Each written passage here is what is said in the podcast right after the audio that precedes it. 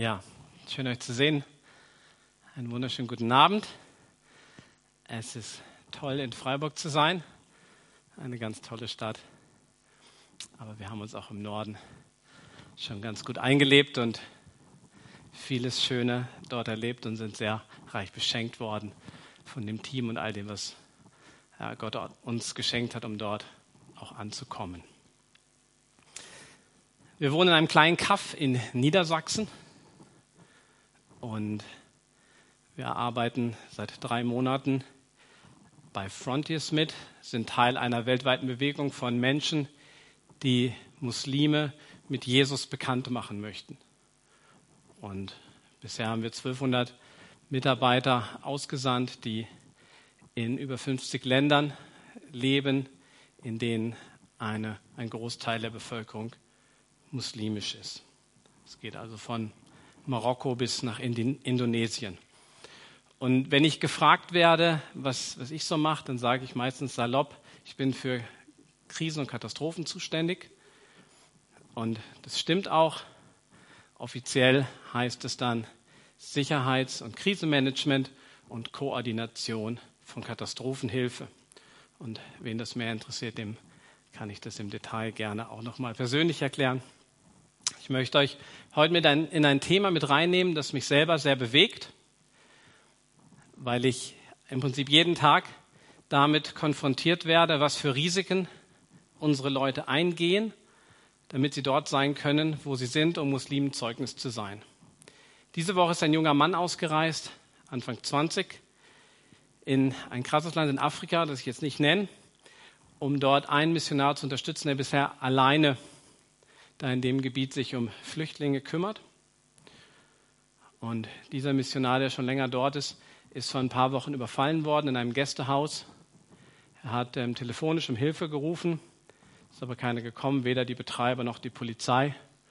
Und er ist mit dem Leben davongekommen, aber im Prinzip alles andere ähm, war weg.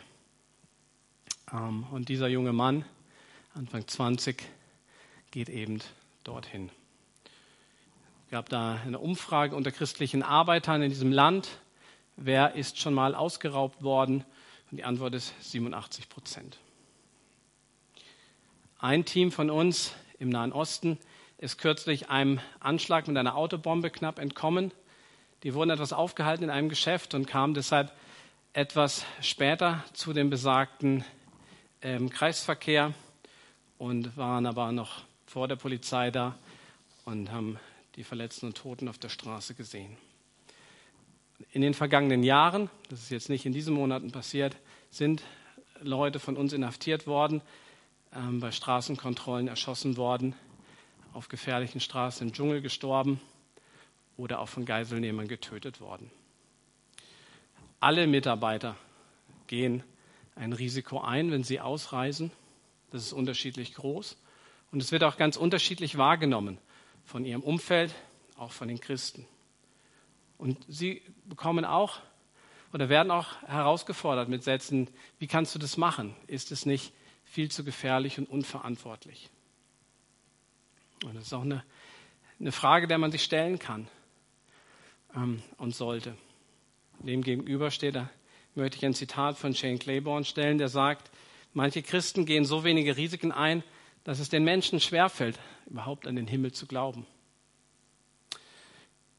Und genau diese Frage mit den Risiken, da möchte ich euch hineinnehmen. Was bedeutet es, einen Lebensstil des Risikos zu leben, wie die Bibel uns das lehrt und wie Jesus uns dazu aufruft. Und so der erste Punkt, der, ja, der betrifft uns alle.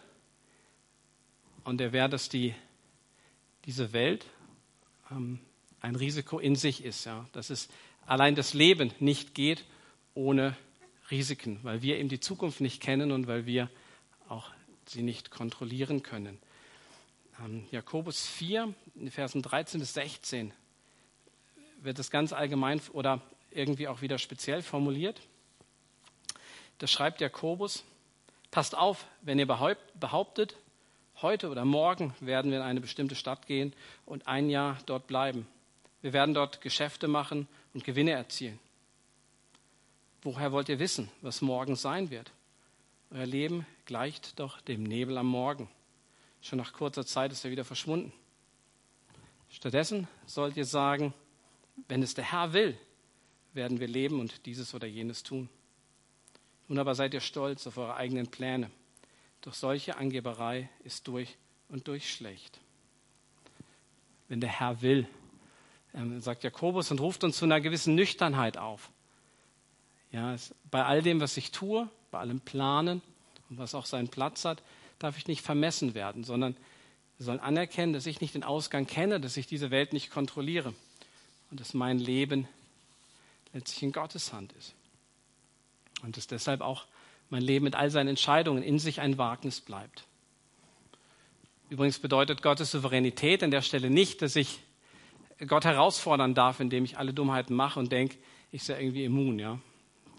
Ähm, in Matthäus 4 wird Satan oder wird berichtet, wie Satan Jesus versucht. Er solle sich vom Tempel stürzen und darauf vertrauen, dass Gottes Engel ihn schon auffangen würden. Und Jesus kontert da ganz klar, du sollst den Herrn, dein Gott, nicht versuchen. Das ist damit nicht gemeint und ist kein Freibrief, dass Gott diese Welt kontrolliert, dass ich dann fahrlässig sein dürfte, sondern mein Handeln zählt und wir sollen verantwortungsvoll damit umgehen.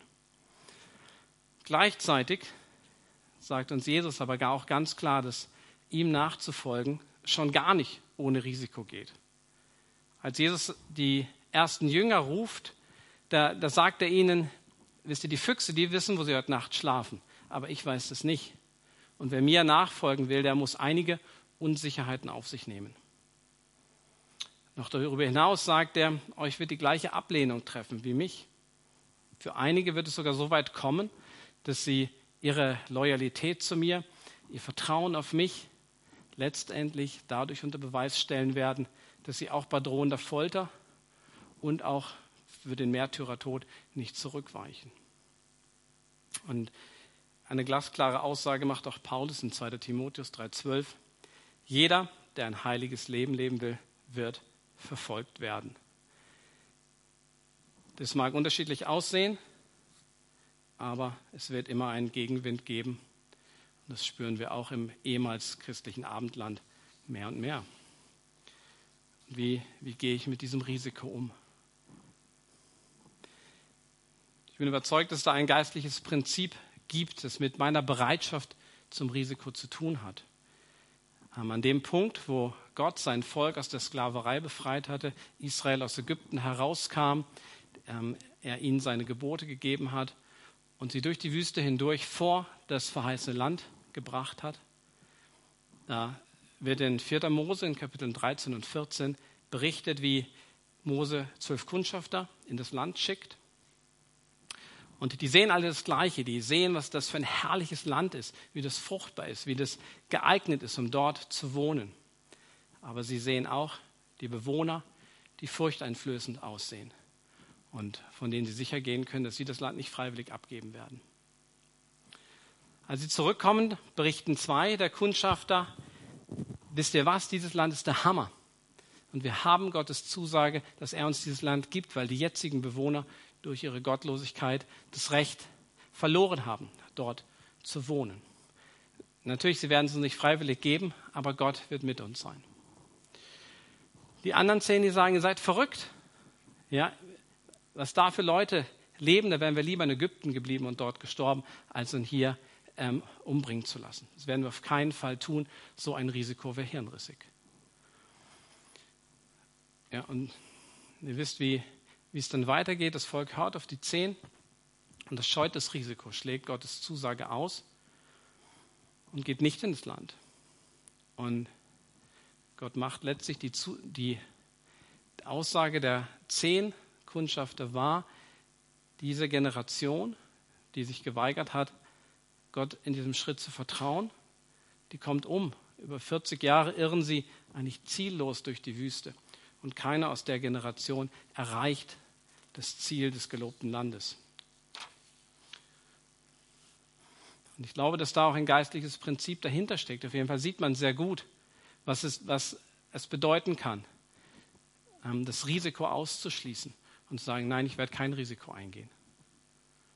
Ähm, hier in diesem Fall war es so, dass diese Generation ihr Leben verschwendet hat. Und das möchte ich nicht, dass wir das tun. Ich möchte nicht, dass wir unser Leben verschwenden, egal welcher Generation du angehörst. Weil uns Jesus aus, aufruft, in diese gefallene und von, von Sünde durchdrungene Welt hineinzugehen und seine Liebe und seine Wahrheit hineinzubringen. Eine Million Menschen lebt heute in extremer Armut. Und diese ähm, körperliche, materielle Not, die wird nur noch getoppt durch die geistliche. Circa zwei Milliarden Menschen, schätzt man, haben keinen Zugang zum Evangelium. Das bedeutet, in ihrer Kultur, in ihrer Sprache, ähm, in ihrem Volk, da gibt es niemanden und keine Gruppe von Christen, wo sie sehen können, was christliches Leben bedeutet, was Jesus Nachfolge, wie das aussieht. Man schätzt, dass 85 Prozent aller Muslime noch nie einem echten Jesus-Nachfolger begegnet sind. Und diese Welt, die in Not ist, die sehnt sich danach, dass Menschen es anpacken und diese Welt verändern. Aber das wird nicht gehen, ohne die Bereitschaft, das Risiken einzugehen und einzunehmen. Wenn wir etwas für Gottes Reich bewirken wollen, dann geht es nicht, wenn wir nur den Ball flach halten. Und krass formuliert könnte man sagen, ich glaube, das ist das, ähm, was aus dieser Geschichte mit den Kundschaftern deutlich wird und was wir übertragen können. Ich glaube, wir sollen lieber unser Leben riskieren für Jesus, als es zu verschwenden für unsere eigene Sicherheit. Wir sollen es lieber riskieren für Jesus und für sein Reich, als es zu verschwenden für unsere eigene Sicherheit. Und das fordert eine grundsätzliche Entscheidung, aber auch immer wieder an einzelnen Punkten eine, eine neue und eine konkrete Entscheidung. Werde ich mich einigeln, zurückziehen oder bin ich bereit, ein Wagnis einzugehen? Und dafür muss man nicht erst in ein islamisches Land reisen. Das ist genauso hier im Alltag ein Thema. Und ich habe ein paar Punkte aufgelistet, wo ich versucht bin, auf Nummer sicher zu gehen und ähm, mich lieber nicht dem Risiko zu stellen. Menschen zu lieben, das ist ein Risiko, weil ich vielleicht enttäuscht werde. Ehrlich zu meinen Schwächen zu stehen, das ist ein Risiko. Weil wenn ich mein Versagen und meine Kämpfe jemandem mitteile, dann ist da immer auch die Gefahr, dass ich mein Gesicht verliere vor dem und dass er es ausnutzt. Zu geben ist grundsätzlich ein Risiko, weil ich nicht weiß, ob ich was zurückbekomme. Etwas Neues zu wagen ist ein Risiko, weil vielleicht klappt es nicht und dann stehe ich als Versager da oder werde kritisiert. Jesus zu bezeugen ist immer ein Risiko, denn wenn ich das Evangelium weitersage, dann werde ich womöglich ausgelacht, gemieden, für dumm und rückständig erklärt. Vielleicht gibt es da aber auch Zurückweisung und Gegenwind. Und Gott möchte, dass wir in diesen Punkten uns nicht von Angst lähmen lassen. Aber wie, wie soll das konkret aussehen? Was kann uns helfen? Ähm, woher kommt der Mut? Wo kommt die Sicherheit? Woher kommt so eine Überzeugung für jemanden, der diese Woche entschließt, ja, ich werde trotzdem in dieses Land reisen, weil dort eine Not ist, der ich begegnen möchte? Und ich habe zwei, zwei Textstellen, die mir helfen und denen ich hoffe, dass sie euch auch ermutigen und euch helfen in diesem Umgang mit dem Risiko. Und den ersten Punkt, den nenne ich den Schatz sehen. Das ist das Gleichnis von dem Schatz im Acker in Matthäus 13, ähm, Vers 44. Ein ganz kurzes Gleichnis, das Jesus uns gibt. Matthäus 13, Vers 44. Das Himmelreich ist wie ein Schatz, den ein Mann in einem Feld verborgen fand.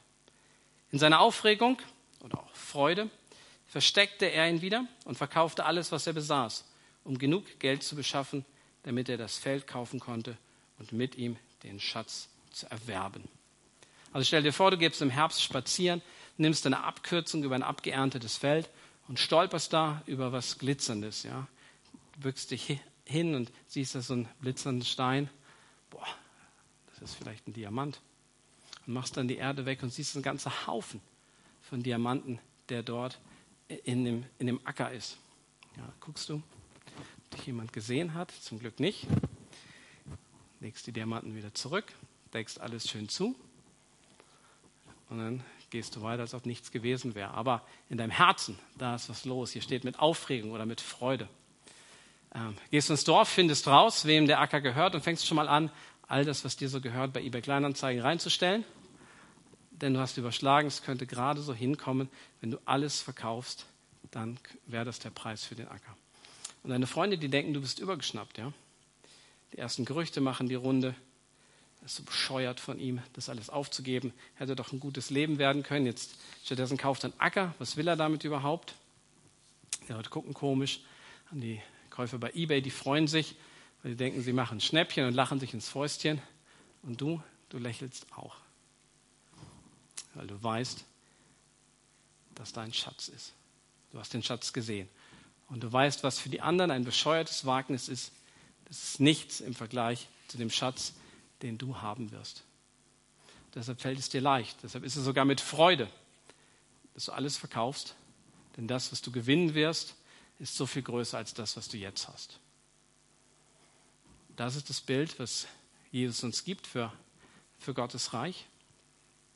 Und er macht uns Mut und sagt uns zu, dass für ihn, ihn zu haben, dafür lohnt sich der größte Verlust. Weil wenn er unser Freund, unser Herr, unser Retter ist, dann ist das unendlich viel mehr wert als alles auf dieser Welt. Und wenn ich das verstanden habe und wenn ich diesen Schatz gesehen habe in Jesus, dann kann ich für diese Freude leben, für die tiefste Freude, die Freude in Jesus. Und dann ist dieses Risiko, das ich eingehe, nicht mehr einfach nur Dummheit, sondern ist es sogar logisch, dass ich das machen kann. Man sagt, es wäre eigentlich dumm, es nicht zu tun.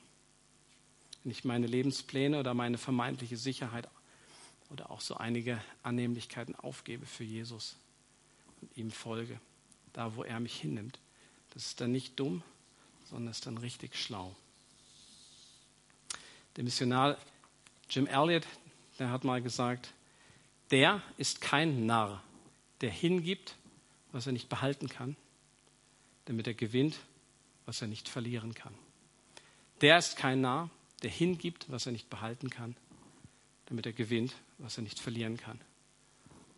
Jesus sagt etwas anders in Matthäus 16, Vers 25.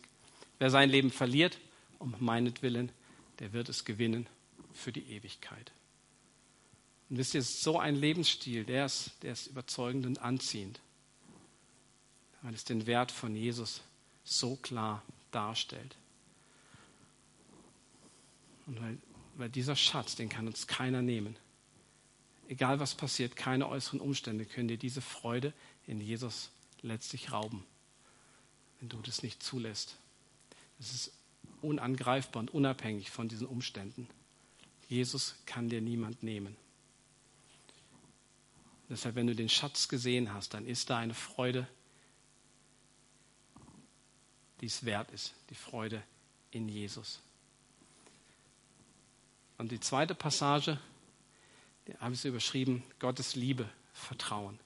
Also den Schatz sehen und Gottes Liebe vertrauen. Und ah, ich lese euch eine Stelle vor, die ihr schon kennt, aus Römer 8, die wir auch gemeinsam lesen können und die einfach unfassbar ist. Römer 8, Verse 31 bis zum Ende des Kapitels.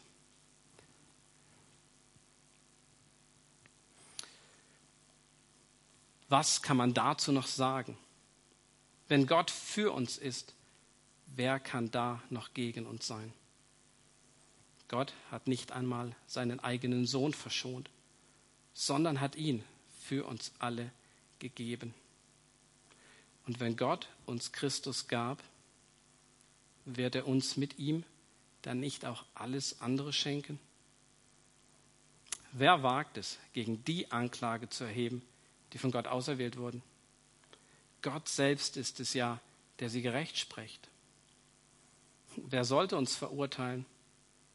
Christus Jesus selbst ist ja für uns gestorben.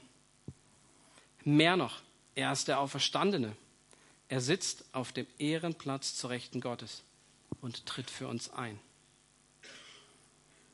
Kann uns noch irgendetwas von der Liebe Christi trennen?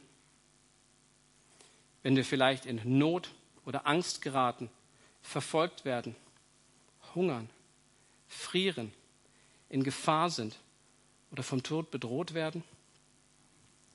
Schon in der Schrift heißt es, weil wir an dir festhalten, werden wir jeden Tag getötet. Wir werden geschlachtet wie Schafe. Aber trotz all dem tragen wir einen überwältigenden Sieg davon durch Christus, der uns geliebt hat. Ich bin überzeugt, nichts kann uns von seiner Liebe trennen. Weder Tod noch Leben, weder Engel noch Mächtige, weder unsere Ängste in der Gegenwart noch unsere Sorgen um die Zukunft. Ja, nicht einmal die Mächte der Hölle können uns von der Liebe Gottes trennen. Und während wir hoch über den Himmel oder befinden uns in den tiefsten, in Tiefen des Ozeans, nichts und niemand in der ganzen Schöpfung kann uns von der Liebe Gottes trennen, die in Jesus Christus, unserem Herrn, erschienen ist. Wow. Nichts und niemand kann uns trennen von Gottes Liebe. Was mich begeistert an dieser, an dieser Passage ist, dass Paulus nichts leugnet von dem Schweren, was er erlebt hat, was andere Christen erleben damals und heute. Und die ganze Bibel leugnet es nicht, sondern zeichnet ein sehr ehrliches Bild von dem, was Nachfolge Jesu in dieser Welt bedeutet. Aber sie verschweigt auch nicht den Trost und die Hoffnung, die wir haben in Gottes Liebe. Sie stellt stolz heraus, dass Gott es nicht zulassen wird, dass unsere Seele in Ewigkeit Schaden nimmt, wenn wir zu ihm gehören. Nichts, was passiert, keine Mächte und keine Umstände können uns letztlich von Gottes Liebe wegreißen. Nichts kann uns trennen und Gottes Liebe wird am Ende und durch die Not hindurch triumphieren. Über alle schweren Zeiten, über allen Kummer und alles Elend.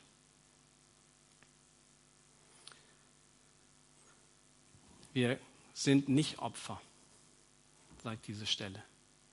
Was auch an Unrecht passiert. Wir sind Sieger. Wörtlich heißt es da mehr als Überwinder.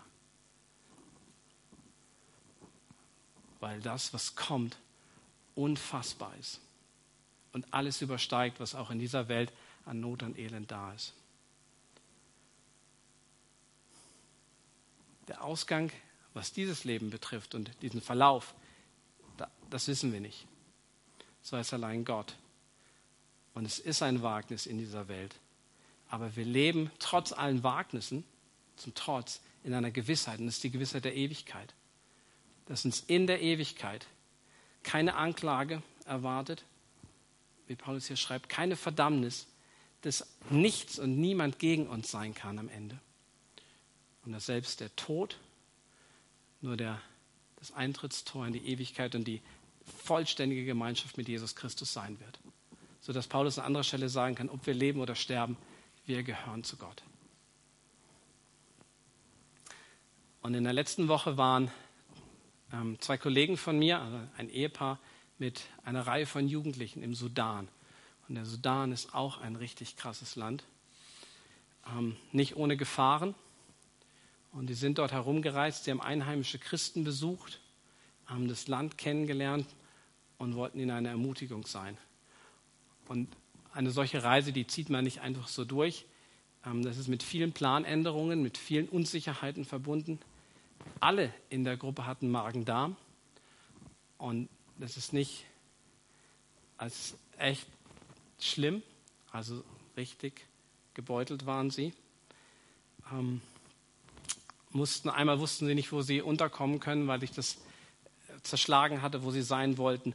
Es gab viele Unwägbarkeiten ähm, und so weiter. Und ähm, so gegen Ende der Reise hat ähm, der Leiter so ein kurzes Stimmungsbild abgefragt. Also was würdet ihr jetzt sagen, wie war jetzt die Reise bisher für euch auf einer Skala von 1 bis 10? Und wisst ihr, was sie gesagt haben? 12. Die haben gesagt, es war fies, es war anstrengend und, und Magen-Darm bringt einen an seine Grenzen, wo man denkt, wenn ich jetzt sterbe, ist auch okay. Ne? Manchmal. Aber sie haben gesagt, wir bereuen nichts von dem, weil wir Gottes triumphierende Liebe erlebt haben. Und deshalb ist es trotz allem eine Zwölf. Und das haben, das haben letzte Woche Jugendliche erlebt, ähm, wie Gottes Liebe triumphiert und wie Gottes Liebe echt vertraut werden kann. Und es begeistert mich. Ich sage nochmal die Punkte und ich würde mir wünschen, dass ihr versucht innerlich euch zu überlegen, ob ihr davon zu Herzen Ja sagen könnt oder ganz ehrlich so, hm, ich weiß nicht oder ich habe da Zweifel. Und da ist auf jeden Fall die Einladung, auch ein Gespräch noch über den Gottesdienst hinaus ähm, fortzuführen.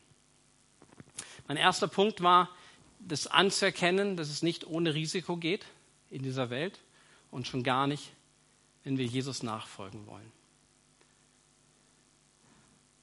Und es ging darum, dass wenn ich in dieser Welt was erreichen will, wenn ich auch selber vorankommen möchte oder in dieser Welt sich was bewegen soll, dann wird es auch bedeuten, dass da ein Risiko ist, das ich trage für Gottes Reich. Das Zweite war deshalb zu sagen, ja, es ist richtig, ein Risiko einzugehen, nicht aus Eigennutz, nicht aus Abenteuerlust oder weil ich mich irgendwie vor Gott gerecht machen wollte, sondern um Jesu willen, für sein Reich. Dass ich seinem Ruf folge und auch mein Leben als ein Wagnis verstehe für das Königreich Gottes, statt dass ich es für die eigene Sicherheit verschwende. Und das Dritte war so die Frage, wie, wie komme ich dahin? Und ich habe so zwei Punkte, die in meinem Leben etwas bewirkt haben. Ähm, einmal das Gleichnis mit dem Schatz, also den Schatz zu kennen, Jesus zu erkennen und seine tiefste Freude in ihm zu finden. Und die Entscheidung, ich werde Gottes Liebe vertrauen, die triumphiert und mich trotz allem zu einem Sieger, zu einem Überwinder macht. Ja, und da kannst, kannst du dich vielleicht fragen, ähm, an, also bist du an dem Punkt oder wo würdest du sagen, du hast Zweifel oder Fragen? Und wenn es schlüssig ist für dich, wenn du sagst, ja, das ist auch das, was mein, wo mein Herz dahinter ist, dann würde ich sagen, leg los und ähm, leg, leg Gott dein Leben hin als, als Wagnis und dass er es gebraucht für sein Reich in dieser Welt. Letztlich zählt das, was wir tun und nicht, dass wir wissen, was wir wissen. Deshalb müssen wir das, das umsetzen. Und wenn du sagst, ja ganz ehrlich, ich habe an dem einen oder anderen Punkt Zweifel, dann habe ich noch einen Vers, den Jesus in eine Situation des Zweifels hineinspricht.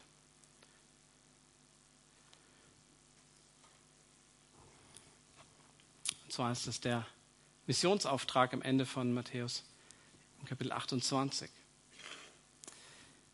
Da heißt es ab Vers 16, dann gingen die elf Jünger nach Galiläa zu dem Berg, den Jesus ihnen genannt hatte. Als sie ihn sahen, beteten sie ihn an.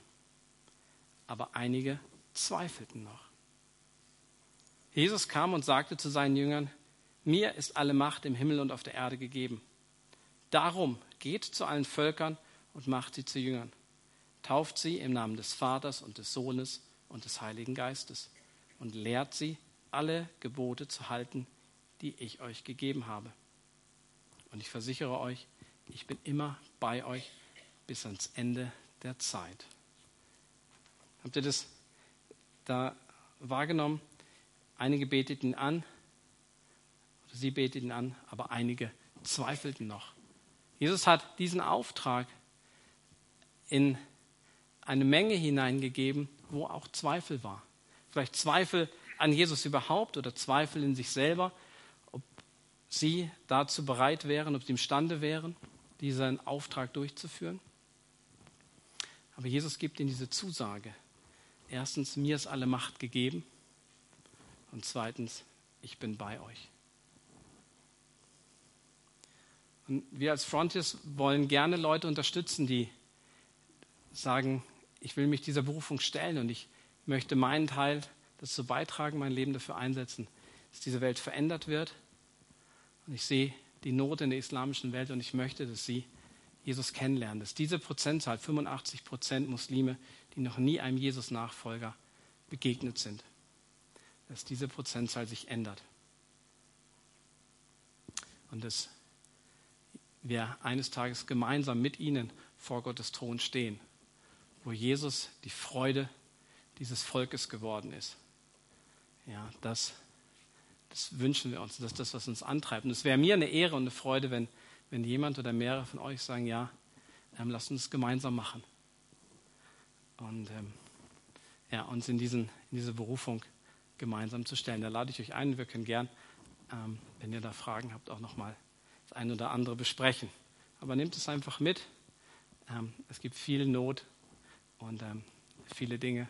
Und wenn ihr schon was auf dem Herzen habt, wo ihr wisst, Gott hat schon mal in die eine oder andere Richtung gesprochen, dann, dann geht dem nach. Manchmal ist es ein längerer Weg, das erleben wir auch. Ähm, und auch da durchzuhalten, ist es was, ähm, wo Gott uns die Kraft geben muss, bis es dann zu dem Punkt kommt, dass sich so eine Berufung dann auch ähm, entfaltet und, und Wahrheit wird. Aber Jesus sagt, mir ist alle Macht gegeben und ich bin bei euch. Und das ist eine, eine gigantische Zusage. Ja? Was für ein Auftrag und was für ein Gott, der mein Schatz, meine tiefste Freude werden kann und dessen Liebe in meinem Leben und in deinem Leben triumphieren wird, wenn du auf ihn vertraust. Ja, und mit dem ich mein Leben als ein Wagnis für ihn leben darf, mit ihm leben darf und von dem ich weiß, dass mein Leben sicher ist in ihm. Das ist gigantisch und es ist so ein Geschenk, ähm, mit ihm auf dem Weg zu sein und darin zu leben. Amen.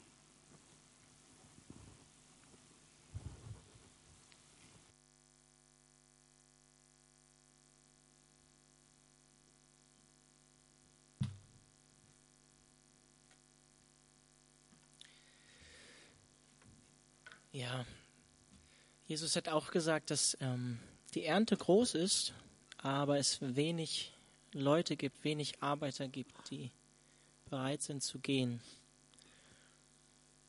Und ja, ich möchte mich da echt dem Falk anschließen und ähm, ja, dich auch herausfordern. Ähm, willst du dich von Jesus auch gebrauchen lassen oder vielleicht auch Schritte gehen, die ähm, ja, dich in, ins Risiko bringen können. Ähm,